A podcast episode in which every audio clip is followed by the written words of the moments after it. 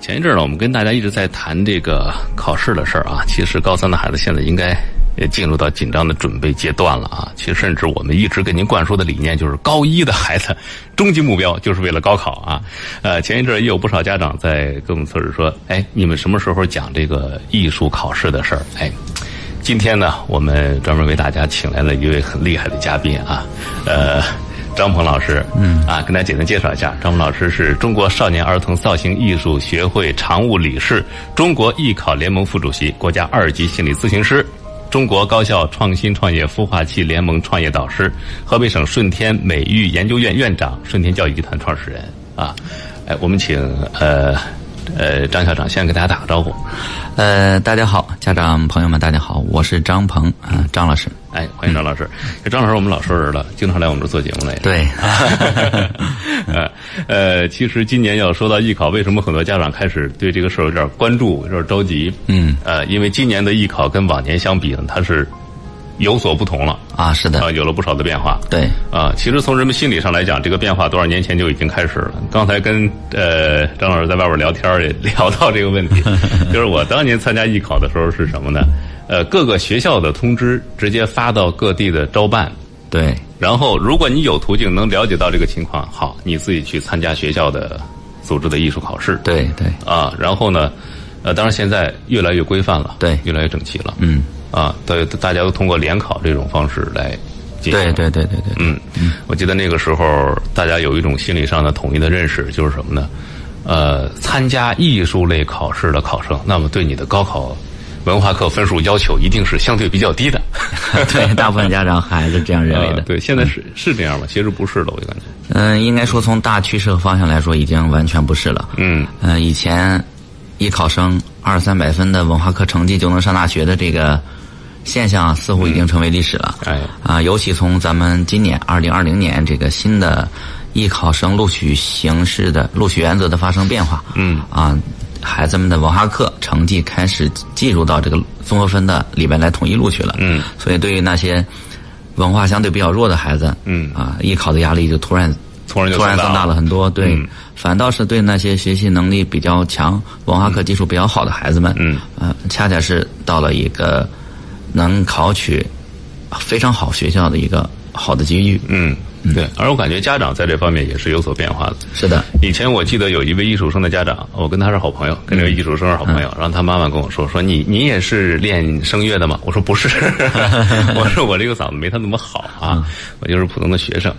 他妈妈非常赞同的跟我说：“对，这个当个爱好就可以了。”嗯，因为那时候人们潜意识里好像没有把它作为一个升学的有效途径，对，但是现在不一样了，是，嗯啊，各种这个艺术班啊、培训班，家长会催着孩子说：“你你是不是要去学习，有个对一技之长？对一技之长有一个能傍身的这个技艺。”对对对，啊，当然可能越来越多人发现，其实，呃，孩子能够把自己的这个兴趣爱好和自己的这个学业结合起来，嗯，是一件相当不错的事情啊。特别美妙的事情了。哎，对。但是今年我们具体到今年的这个艺术考试哈，呃，张老师，您觉得这个变化主要体现在哪几点啊上？从河北省来讲，嗯，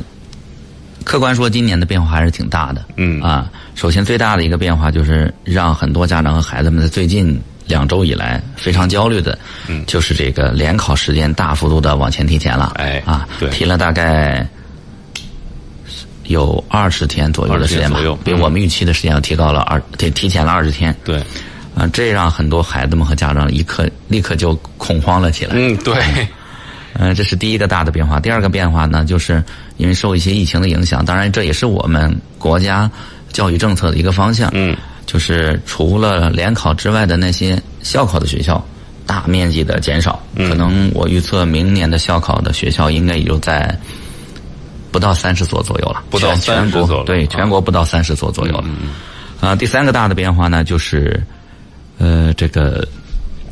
对孩子们的文化课的成绩要求突然间提嗯突高然了，间提高了，对，嗯嗯，嗯，往年呢，河北省会公布一个艺考生的文文化课的提档线，我记得建档线，呃，就是比如说多少年前啊，一说暴露我的年龄就比较大 了，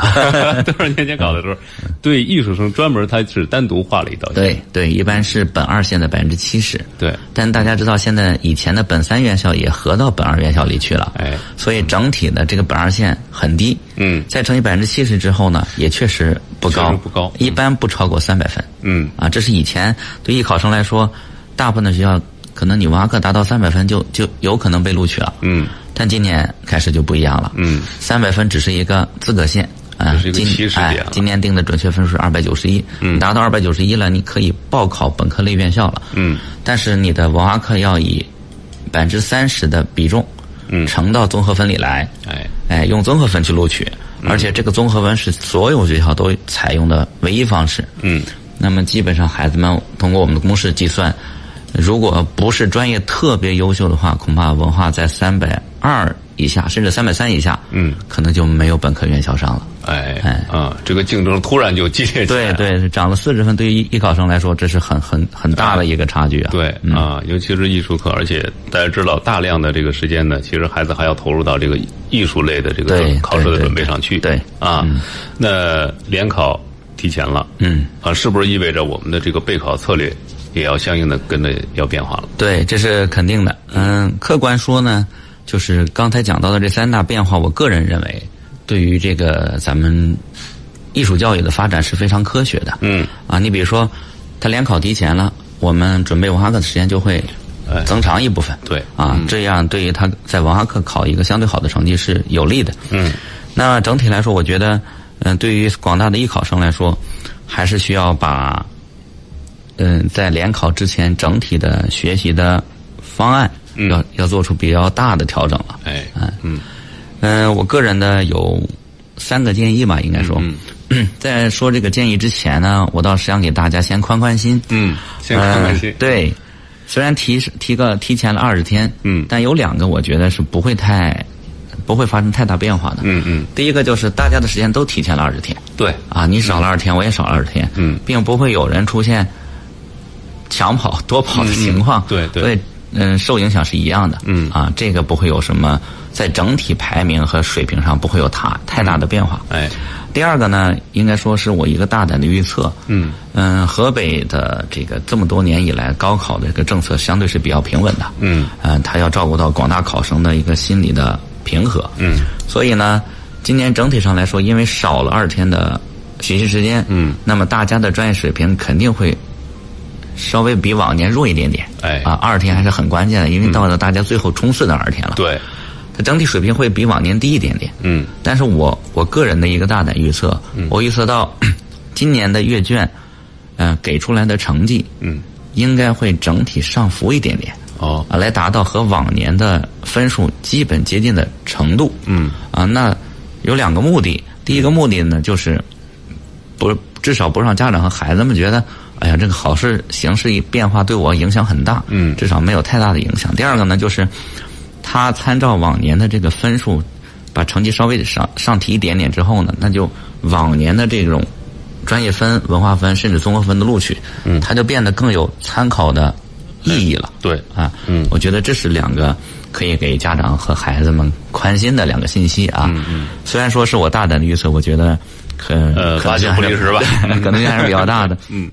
那么我就可以给到孩子们三个关于学习方案调整上的建议。嗯，啊，第一个呢就是要呃简单粗暴一点，嗯增加作业时间和作业量。哦，啊，嗯，这个呢听起来好像很简单，就是我以前画三张画，今天画成四张画，嗯，嗯、还不是，因为大家的时间都是二十四小时，对，嗯，这个阶段再抢占睡眠时间，我觉得不是特别科学，嗯，啊，倒不如呢，我的建议就是，尤其是提高每天作业的针对性的侧重，嗯包括作业的质量，嗯啊，我经常跟我们学校的孩子们聊这样一句话，就是如果你今天不知道我这张作业、这几张画我要解决哪些问题，嗯，那么今天你一定是没有收获的。哎，嗯，把我每天的这个学习的质量提升上来，嗯，在有可能的情况下，比如利用午间、利用课间，嗯，利用早晨，哎啊，再增加一点儿学习的时间，嗯，啊，我觉得这是目前孩子们可以、呃可以做到的，对，嗯嗯，就是我们把通过效率把对失去的时间补对上来。对对对对那我觉得这个时候老师的指导应该是非常关键。对对对，嗯，呃，我跟我的老师们聊过一句这样半开玩笑的话，我说，嗯如果我发现这个孩子还在重复昨天的错误，嗯，那么老师今天的价值就是零。哎，啊你昨天的问题还没有解决，你还让他在那儿重复，他无非是把自己的问题变得更熟练了。嗯嗯嗯，啊，更熟练的犯错误，嗯，那老师的价值何在呢？对你就有必要非常了解这个孩子，解决昨天的问题，嗯，那么明天解决今天的问题，嗯如果每天能解决一个小问题，那还剩四十多天的时间，嗯，也会是一个非常大的一个进步。哎，对，那么我的第二个建议呢，就是，嗯、就像我们主持人也了解，嗯，咱们的艺考呢，一般是分校考和联考，对啊，两种考试形式。呃，有一些专业能力不错、文化成绩也不错的孩子，可能会选择部分的学校去参加校考。对，呃，本身既学联考和校考呢，就是一个一心二用的学习过程。嗯嗯，它考试内容有一些变化。我我个人倒大胆的建议这些准备参加校考的孩子们，嗯在联考之前先暂停校考内容的学习。哦，啊，有些学校它考的内容跟河北省联考是有一些差距的。对这些孩子们可能在除了三大科色彩、素描、速写之外，嗯，还是要在学习不太常见的第四课。嗯，这肯定是要占用占用孩子时间的。哎对啊，那既然我们联考提前了，说明联考之后到阴历年前大概有。将近两个月的时间，嗯，孩子们可以非常专注的去准备校考，嗯所以不妨我们暂时先把校考准备的这个工作先暂停，哎，现一心一意、全身心的投入到校考的这个学习上来，嗯对这样可能会更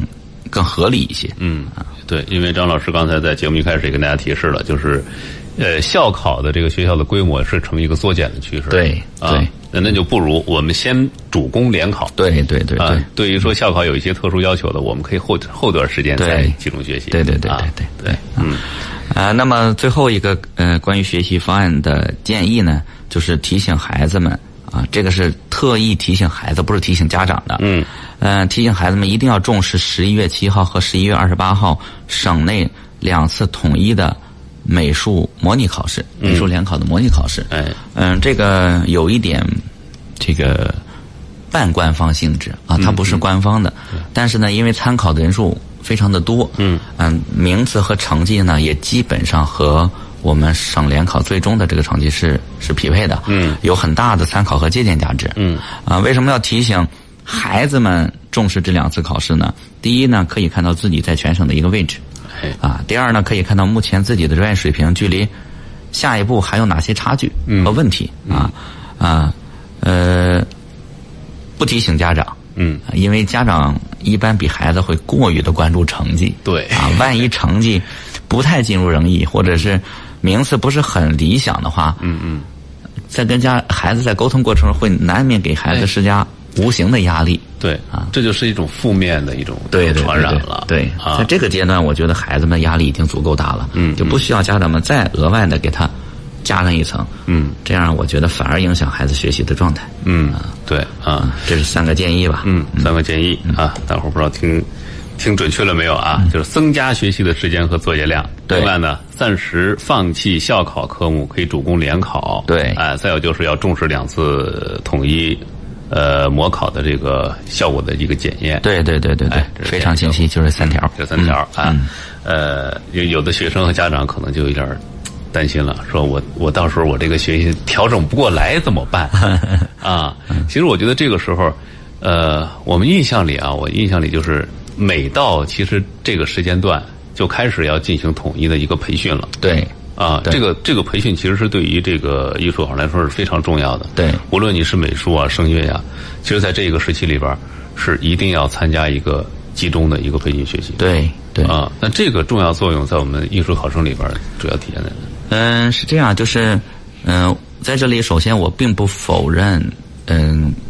普通高中的美术老师他们的专业能力和素养，嗯哎很多老师都非常的敬业，也很厉害，嗯，画画说实话有可能比我画的好很多，哎 啊，那为什么孩子们还要离开自己的原高中到一个培训机构了来参加培训呢？嗯，首先是一个全省的横比，嗯啊，再一个是集中，呃，高强度的一个冲刺，嗯啊，另外呢，就是对考试信息第一时间、第一线的一种获取，嗯啊，这个可能在我们以前封闭的高中里就不是那么的方便。哎，对，嗯，甚至有很多学校的考试信息，可能你在高中里这个封闭的学习条件下是不那么容易对，掌对握到的。对对对对啊，呃，哎，对，张老师，您是什么时候开始想到要把这个呃教育机构要要开办起来，帮助这些孩子？嗯，是这样，就是因为我本身也是个艺考生，嗯我是两千年参加高考啊两千当时全省只有六千个美术生，全省只有六千、嗯对，而去年就是二零二零年，今年的河北就是刚刚高考完的这一届是三万四千个美术生，嗯，就翻了五五倍，对啊，翻了五倍。嗯当时我们是不需要 什么信息呀、这些嗯没有，都自己管自己。对，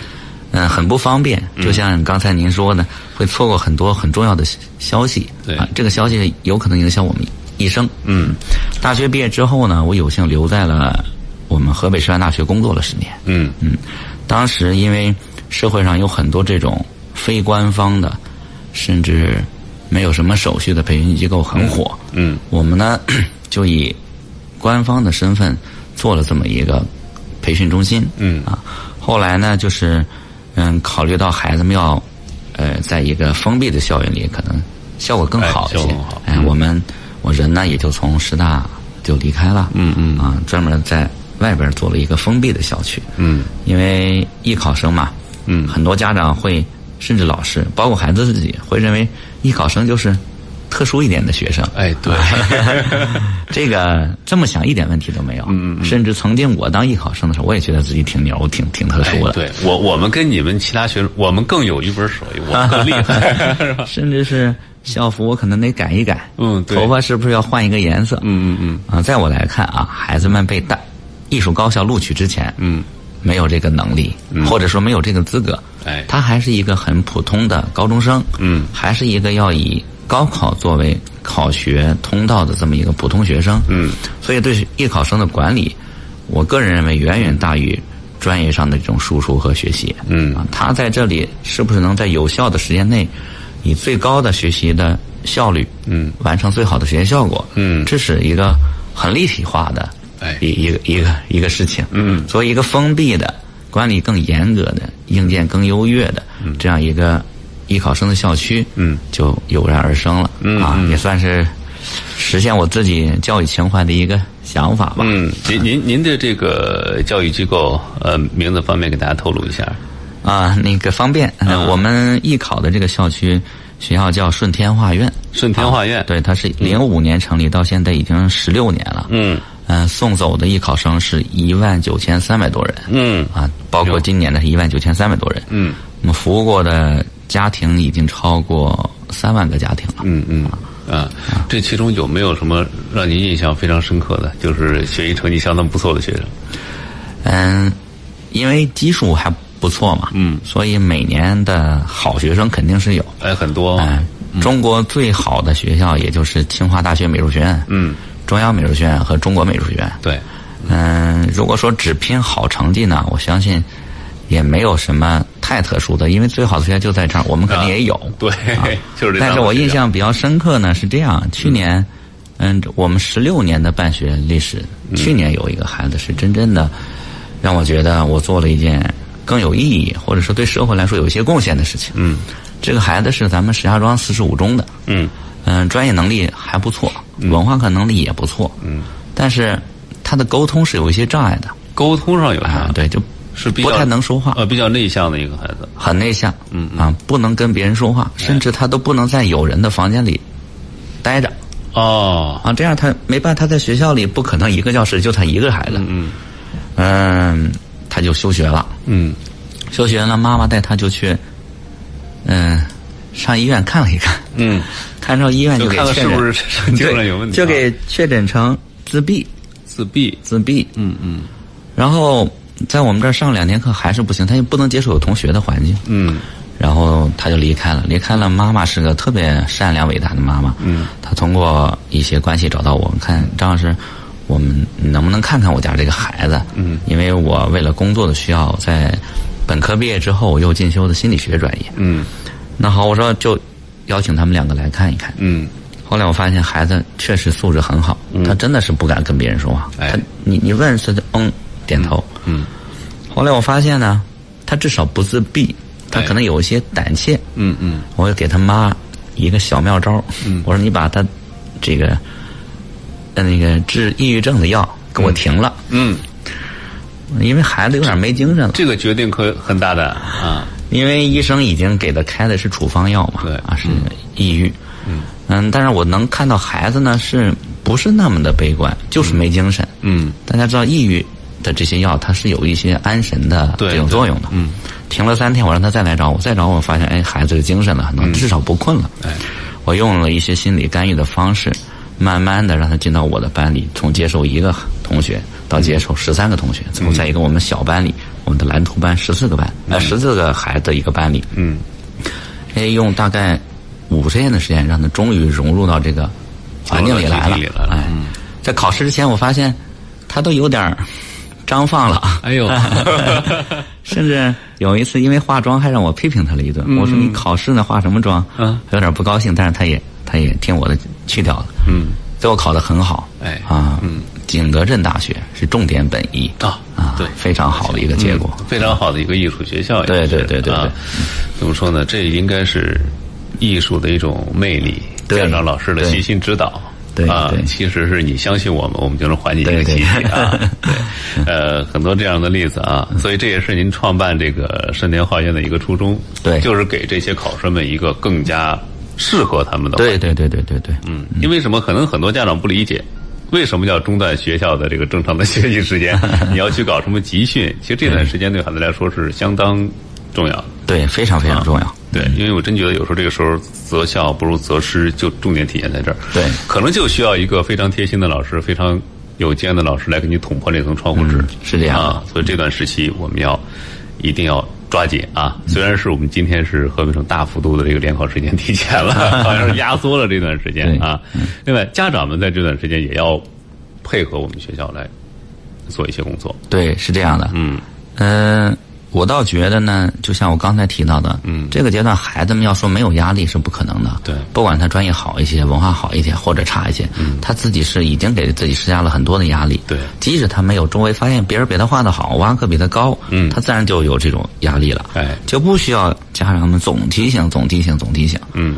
而且有一些家长，我发现呢，他是本身自己焦虑嗯，啊，对，自己他他焦虑比孩子着急。对，嗯，然后呢，他表达焦虑或者解决焦虑的方式呢，就是跟孩子联系。哎哎 那前一阵打电话问你那对边怎么样了啊？ 能考多少分了？总是问一些让孩子没有办法回答的问题，比如说你学的怎么样啊？嗯，你吃的怎么样啊？嗯，在这个阶段，你说孩子怎么回答这个问题？我学的不好，呃，那不可能，不 敢不敢敢说，对吧？嗯，这些问题属于那种没有办法跟孩子产生互动的问题。嗯啊，所以如果说我们家长不能跟孩子以一个非常健康的方式沟通的话，我倒建议在这个阶段，嗯，家长们可以适当的降低跟孩子沟通的频率。嗯啊，因为一般的学校都是有班主任的、嗯啊，像我们这个。学校里班主任是二十四小时跟孩子们住在一起的，嗯嗯我们的班主任都没有时间搞对象，哎， 啊他需要跟孩子二十四小时在一起，嗯嗯所以他的饮食啊、生活保障啊，甚至有些自理能力差的孩子，嗯，都不会出现任何的问题。哎，哎，就其实已经，既然来到学校，非常信任的交给老师们就就挺好。嗯我倒觉得 家长们就直接十九号晚上考场外边接孩子，嗯是最好的一个就就 OK 了一个方式啊。对对对，呃，那怎么跟？那我怎么知道孩子学好了没学好？这这家长还是有这个担心啊。嗯嗯，这里边涉及到三个角色，嗯第一个是学生本人，第二是家长，第三个是老师。哎，我相信，想让孩子学好的这种欲望，嗯，老师也好，孩子也好，一定不比家长差，嗯啊，尤其呢，在这个阶段，这三个角色里，只有老师和学生可以解决这个问题，对家长是解决不了的，嗯，因为他不在孩子跟前儿，也不在他他的面前，他也不会教，嗯所以我相信一般的老师们都是职业素养比较高的，他发现孩子问题肯定是第一时间，嗯哎啊、就给他呃调解整决掉了啊嗯，甚至孩子们有的时候可能心理压力过大，嗯，呃，有点儿什么。情绪，嗯啊，是我们学校甚至还会给孩子们做一些心理的辅导和疏导，哎嗯啊，他不是说有心理疾病啊，那就是减压，对，啊需要减压减轻的压力。对，我觉得这样呢，就是就是对孩子在考前的这个学习啊，就是一个比较立体的服务了。嗯，啊，这样对，相信大部分的孩子最终考试的这个结果是可以发挥出正常水平来。嗯，对啊，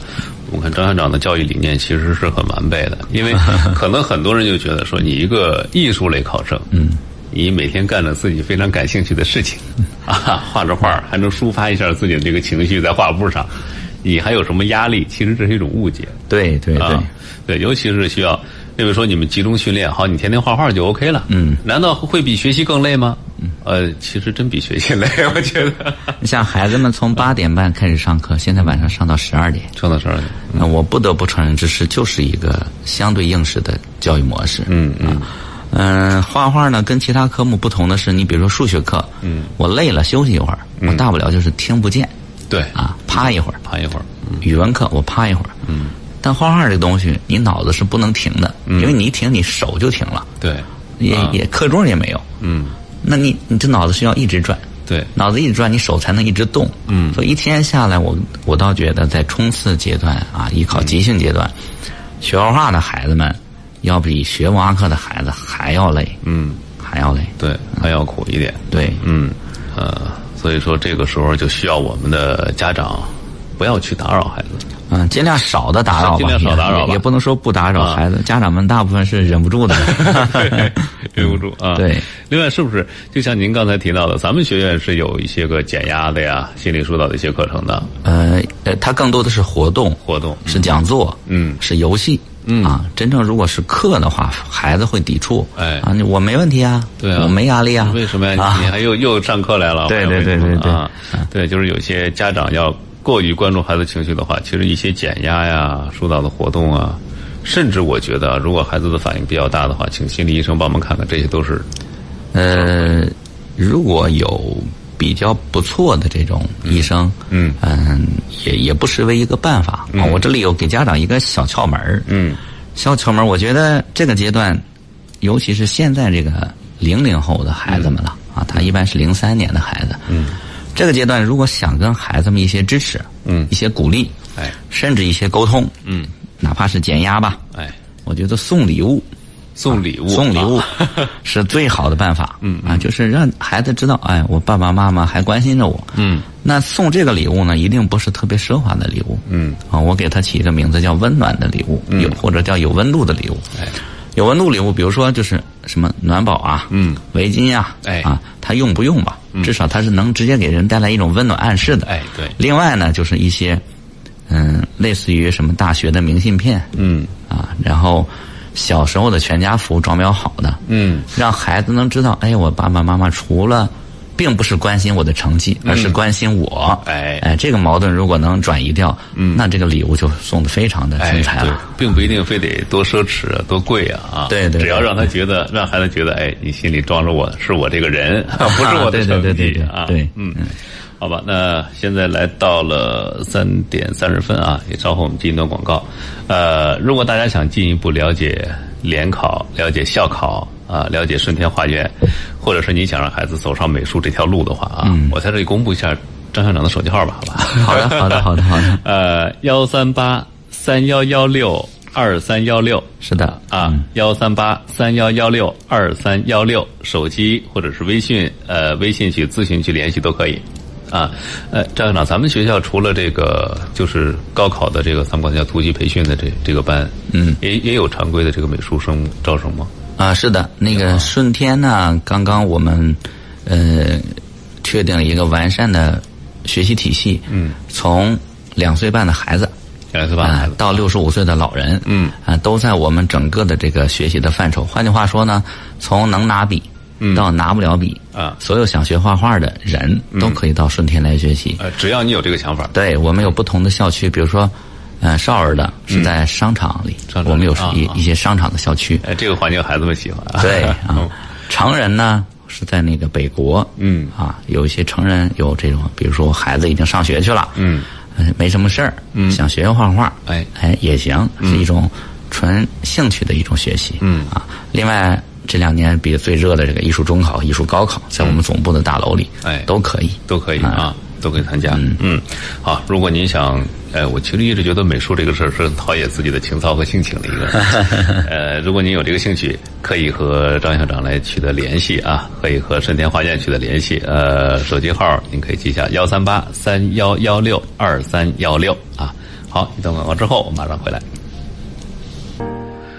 好了，各位听众朋友，广告之后啊，欢迎回到节目当中啊，这里是 FM 一点 FM 一零四点三河北综合广播，每天下午三点到四点和您一起来关注孩子成长的教育总动员节目。那、今天来到我们直播间的嘉宾啊，呃，给大家隆重的来介绍一下啊，我们给大家准备的是美术备考啊，呃，来到直播间的是中国艺考联盟副主席、中国少年儿童造型艺术学会常务理事，呃，顺天画院的校长呃张鹏张老师。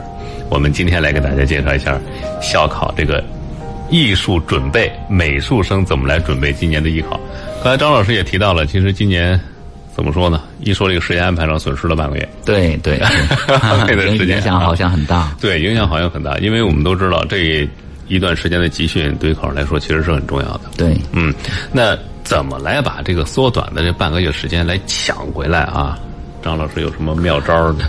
或者是经验来跟大家呃分享一下？对，应该说是教学上的一些经验吧。抢是带引号的，嗯对因为时间少了是是不这可是能有必变然的化啊对， 呃，那么如何在接下来这四十多天里，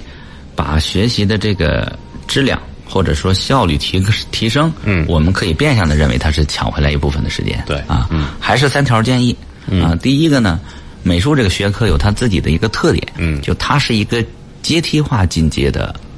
呃一个特色，嗯，就是它到了第一个阶段，哎，它会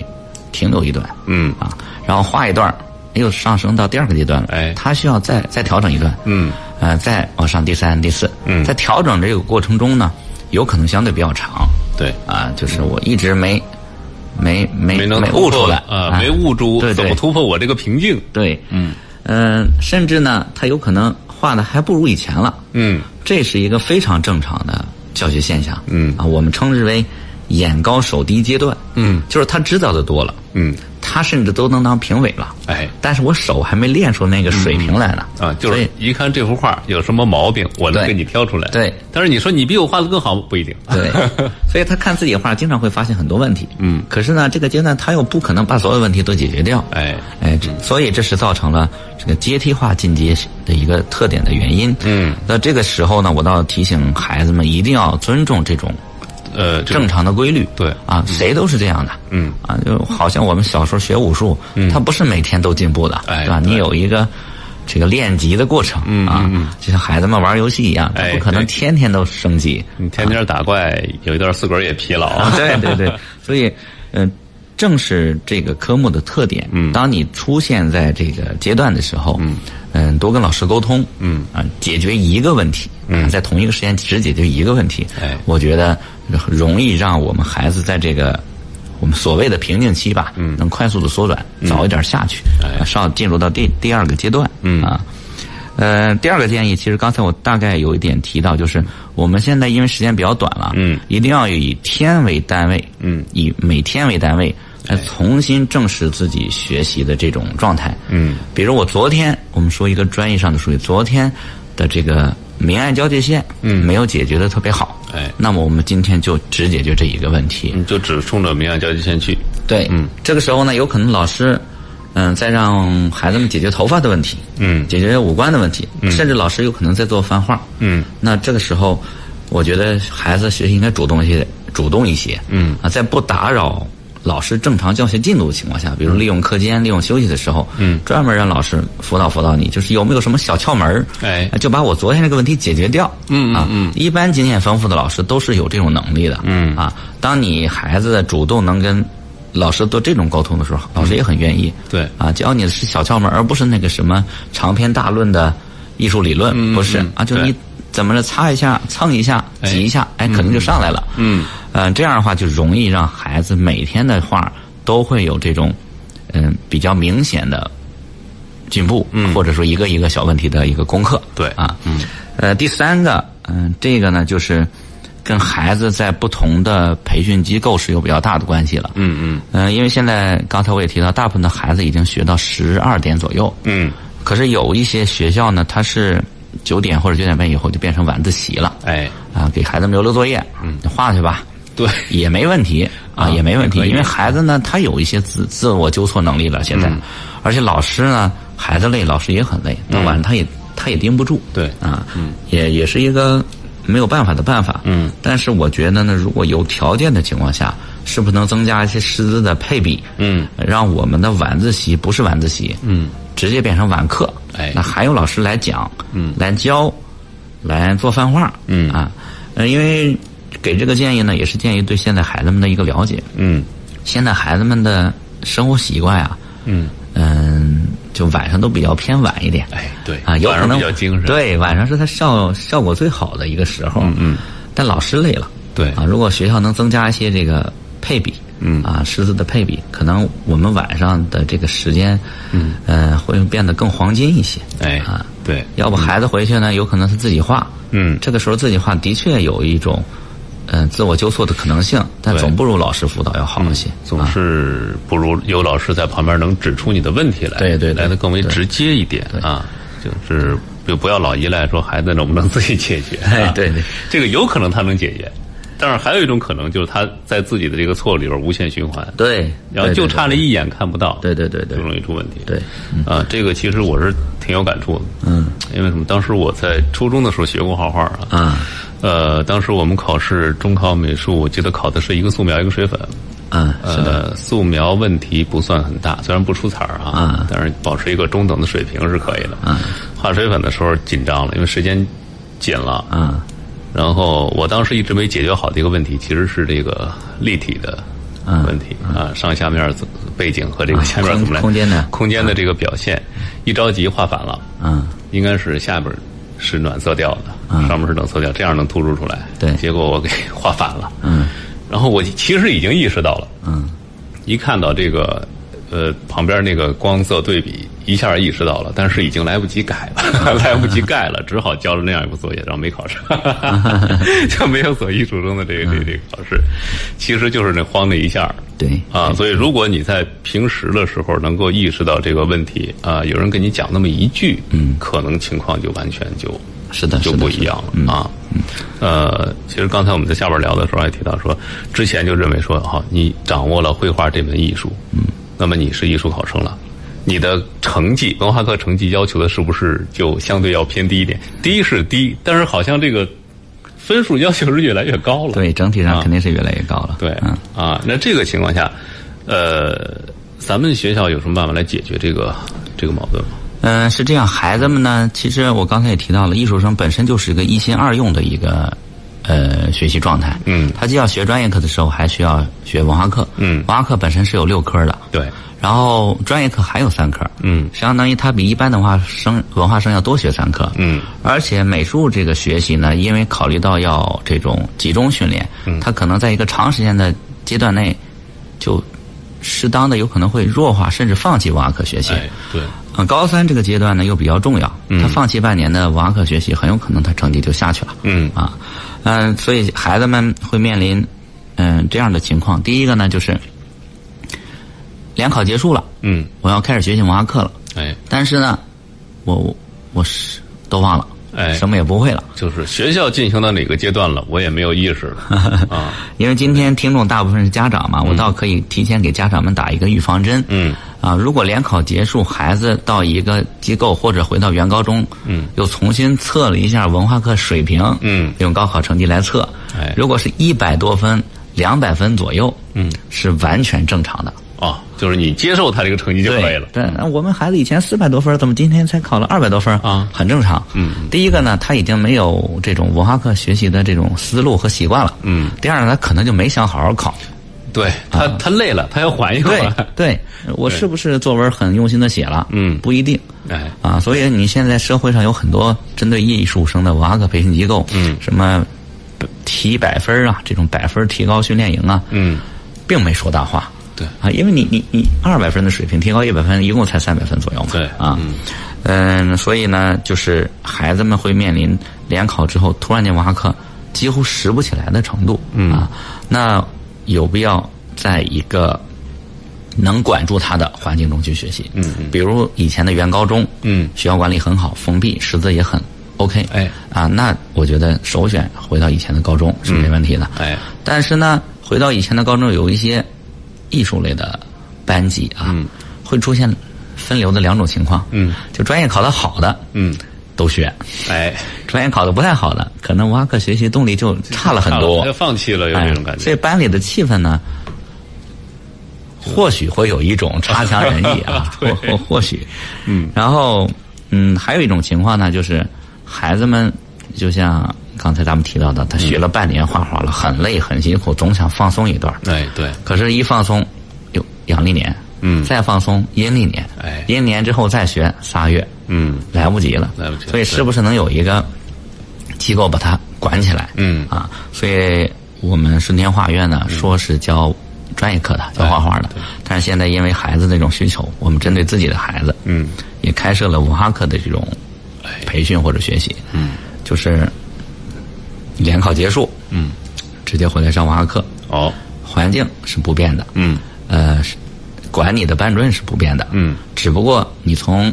放画板、画架子教室，嗯挪到了放课桌和凳子的文化课教室里了。哎专业老师变成了文化课的老师，而我们文化课的老师大部分在下半年都给他们上过文化课，嗯嗯啊、怕他们落得太干净了，嗯所以下半年我们会抢一些时间给他们穿插一些文化课，哎这些文化课的师资对他们的情况都比较了解，嗯，而且老师们比较年轻，相对年轻啊，嗯就管理孩子会有他们一些自己独到的办法，嗯啊，呃，说的再直接一些，有些孩子他就是起不来床， 对， 那你一个五十个人、六十人、七十人的班里，老师会管你起不起床吗？嗯但是我们管嗯，啊，就得给他拽起来，嗯甚至拿湿毛巾给他擦擦脸，哎 呦 啊甚至还得逼着他去吃了早饭，嗯，啊，这样八点二十或者八点你能回到教室里，对这也是一个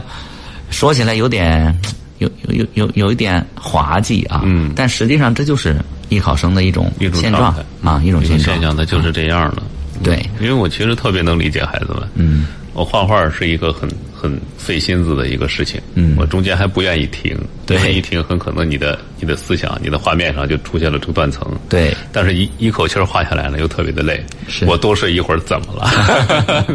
可能会有这种心嗯思。其实就是整个环境不变，就是对于孩子们的这个需求来说，就是我们生天画院就是努力的在解决这个问题。是这样放的在这边了。嗯，呃，那么家长这个时候啊，他对于孩子，呃，要跟孩子交流，其实很多时候离高考越近，孩子跟家长之间的交流，家长表现出一个什么趋势？小心翼翼，对，对生怕是哪句是这话样说的错了对。啊， 那这个时候您建议家长要做点什么？家长们其实为什么紧张呢？就是他总想问成绩、问名次，嗯，而孩子是最不愿意跟你聊这两个事情的，对啊，嗯，或者呢，有一些稍微呃有点儿这个呃专业知识的家长，他会聊一些大学，嗯我觉得也是有点儿不太合时宜，嗯，因为现在还不需要确定你一定报考哪个大学呢，对对六月底才会这个最终确定我嗯们报考的志愿，对，现在我给到家长一个建议啊，因为我也是做家长教育做了很长时间。嗯，这个时候一定不要聊成绩，不要聊名次，不要聊大学，啊聊什么？聊城市，哦，聊城市哪个城市哪儿啊哪儿特别好？你想去哪儿生活四年？对，嗯，咱不是去上大学去了啊咱在那儿生活四年。我我觉得这话没错。 大学里边的生活就是你跟对城啊市亲密接触的啊过程。嗯他们不有一个这样的玩笑吗？就是考大学要上一个好点儿的大学，为什么？因为好点儿大学在好的城市，对，好点儿城市网速快， 嗯，玩游戏方就这么便，简单嗯对，其实这个这是一个话糙理不糙的事情。对就跟孩子们聊，嗯啊，你想在什么样的城市生活四年？嗯，你想不想在这个城市一直生活下去？嗯，哎，用目标，用这个未来去跟孩子建立一种链接。嗯，这个时候可能孩子会愿意跟你聊。对啊，嗯，我这个很有感触。嗯，呃，我小表妹高考完了以后，今年高考，嗯，考完了以后要报志愿这个阶段，跟家里人不愿意交流，嗯哭，啊，一到学校就哭，然后说什么呀？老问我成绩怎么样，成绩怎么样，能上什么大学？我才不愿意跟他们说呢。 然后我说行吧，我给他买了一个手机当礼物啊，嗯，拿回去，我说知道这什么意思吗？知道，我要好好学习，充分利用这个工具。我说错，呃，玩玩游戏，多下几个 A P P，没事给我打个电 话。 其实你这么一说，孩子的心里其实相对来说是对对放松对的对对对对啊他是不这会样认为说你你在你在逼我或者怎么着的。是啊，但是还有的家长就是喜欢什么呢？拿自己的孩子跟别的孩子比，对，你看人家孩子画的什么样儿、你看人家那个美术成绩如何如何，人家是哪个哪个学校的一个苗子。其实您感觉是不是孩子其实也不太愿意听这些？呃，因为我也是，咱们都是家长啊，都是家长嗯就难免会有一些情绪不太 OK 的时候，嗯跟别的孩子做一些比较是很正常的，因为比较欲就是人心里的一种欲望，哎嗯嗯，但是家长们请尊重一个事实，就是孩子们并不拿自己的父母跟别人的父母比，对，这是这是非常客观，甚至有点刺激的事实。嗯嗯，作为爸爸妈妈，拿自己的孩子跟别人比，似乎习以为常。哎可是孩子们从来不会比我父母怎么样，你父母呢？嗯他们不会的，因为他们知道他们没有选择，我不可能换一个父母。对，而我们的父母就经常忽略这个问题，你是不可能换孩子的。嗯，比没有问题，嗯啊，这是人的一种欲望嘛。哎但是一定要尊重客观事实，就是我们跟同档、同需求、同目标的孩子去比。哎，你学艺术的孩子，你跟石家庄二中的孩子比王哈克，那你是不嗯那能肯比，定比不过对，啊人家有可能能考将近七百分，对，而我们考七百分，那不一定就学画画了，嗯啊，那有的孩子目标是中央美院，嗯而我们孩子可能才能考到联考二百一二十分的水平，嗯，那我们是不是就可以跟那些想考河北美院的、想考哎河北传媒学院的那些是不是学生跟们同聊一档聊次的学生们来哎，来比对较对一对下对？，我觉得这样就还有的聊、嗯啊，还有的对聊，就不至于家长聊着聊着自己受不了了。呃，其实我觉得张老师，您刚才说的特别对，什么家长老忽略一个问题，就是您总是拿自己的孩子跟别的孩子来进行对比，万一哪一天孩子拿别人的家长跟你来做对比，我觉得这个结果可能是家长承受不了的，那太 刺激了，对吧你不真用没办法你比比房子、比比车就受不了对，了这。就没办法了啊。嗯，所以说要把孩子放在一个正确的一个位置上。对对对对，啊，呃，其实说到这儿，我真觉得，其实这就是，其实我可以从这个节目的来源当中啊，知道张老师您创办这个盛田画院的一个初衷，嗯，就是给孩子们一个完好的，起码是比较符合美术艺考生呃这个成长过程的这么一个环境。对，呃我们是希望给不同的家庭提供嗯最终的让他们满意的高考的方案。嗯啊，为什么叫方案呢？为什么是不同的家庭呢？嗯，我把每个孩子都送到美院里去。嗯，我没有这个能力。嗯，我相信我没有，全全国的哎这些也做教育的老师和校长也没有这个能因力为。他谁也不敢打保票。对，然后呢，嗯，我的学生都一定考上本一或者本二率，我觉得中国教育谈“率”这个词就非常的可笑，就率它只要不是百分百，或者哎只要不是零，嗯，这个率就没有太多参考的价值，因为很有可能你是率之外的那一个， 对，所以我们就不妨给到每一个家庭。为什么叫家庭呢？孩子和家长组成了他们的家庭，嗯啊，给到这个家庭一个让他们还能满意的高考解决的方案。 嗯，他想上一个民办本二，哎那好，我们上了一个比较好的民办本二。嗯，他想上一个呃公立的本二，那我们上了一个离家近的。哎，或者是专业比较比较比较比较热强一门点的啊啊，嗯，他想上北京的去上学，嗯我们最后让他在北京去上学了，无非就是学校差一点，嗯，那至少想到北京上学这个想法是实现了，哎对哎，我觉得如果我们几百个孩子后面的几百个家庭，嗯，最后拿到的方案的结果，嗯都是自己相对比较满意的，哎就已经很好很对好了，对对，啊，嗯，而且在这个过程当中，我们尊重了孩每个孩子的个性，对和他的需是这样求的，嗯，好吧，那时间关系，可能今天只能跟大家聊到这儿 啊。呃，最后提醒一下大家，如果您想进一步了解联考、校考，呃，想让孩子走美术这条路啊，可以和张校长。和顺天画院来取得联系嗯啊！当然了，刚才我们也提到了，如果您想开发一下自己的潜能，或者是对美术感兴趣的，也也可以找到我们的啊没问题的没问题的啊。嗯呃，张校长的手机号是幺三八三幺幺六二三幺六啊，幺三是八的嗯啊，幺三八三幺幺六二三幺六。手机或者微信来咨询来联系都可以啊，啊，呃，今天非常感谢呃，张校长来到节目当中，分享了美术考生的这个怎么说，算是一个准备，嗯一个特点啊。希望对大家呃能够带来帮助。呃，非常谢谢张校长来到节目当中。嗯好，也谢谢各位的聆听，嗯，好，谢谢各位，那我们下次节目再见，拜拜。拜拜。